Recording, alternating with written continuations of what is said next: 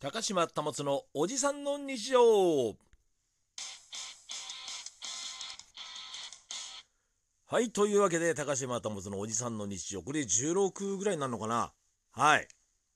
お付き合いいただきたいと思います。先日あのうちのかみさん、まあ、仕事してるんですがそのかみさんがですよあのちょっと休憩中にね同僚と会話をしてたんですって。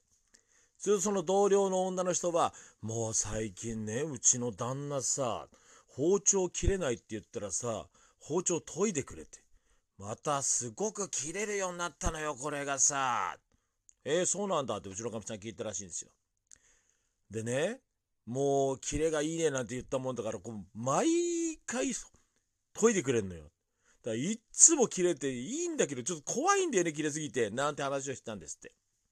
すると、まだまだいいじゃない、そんな毎週研いでくれるなんて。え？って向こうが答えて。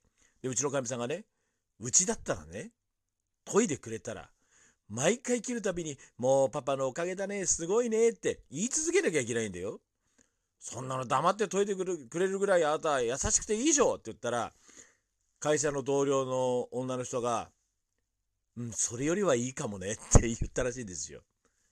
いや、確かに僕は自分でその包丁を研いで、切れ味がいいかどうかの答えは求めるよね。奥さんとかに。どう切れる？調子いい？どう？とかで言いますよ。確かにこれは。でもそうか、俺は毎回そういうことを聞いていたかって話ですよ。どうそれ？いいだろそれって。毎回言ってたかな。それが覚えはないんだけど。でもまあ確かにさ、あの10日ぐらい前に研いでくれました。新しい包丁です。切れます。あ、切れるね、いいねっていうのを毎回言わなきゃいけないとなると、それは辛いよね。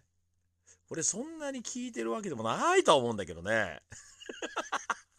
でもまあほら、道具の手入れは僕大好きだから、そういうのがこう聞くのが楽しいんだろうね。ええー、まあでもあれですよ。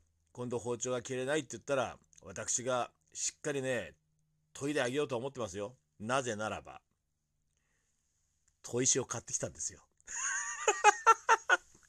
なんでかってよくわかんないんだけど、その一本和包丁があってさ、箱ぼれしちゃったわけ。あのー、なんか魚切るとき失敗しちゃって僕が。で、その箱ぼれが結構な箱ぼれなのよ。で、まあ普段全然使わない包丁なんだけど、切れるようにしておきたいなと思って、その粗く研ぐやつと、すごい綺麗に研ぐやつと2種類買ってきたのね。たまたまその後その、この話ですよ。なもんで、今度包丁とことん綺麗にしてやろうかなと思って、しっぱしっぱ切れるようにしてやろうかなと思ってますよ。で、毎回聞いてやるわ。どうだいいだろう？使い心地いいだろう？かやっぱり研いだ人がいいからななんて言ってさ。ねえ。でもいいじゃない。それでこう、笑顔の家庭ができるんだら。いや、そう思っての俺だけかな。高島保、おじさんの日常。ではまた。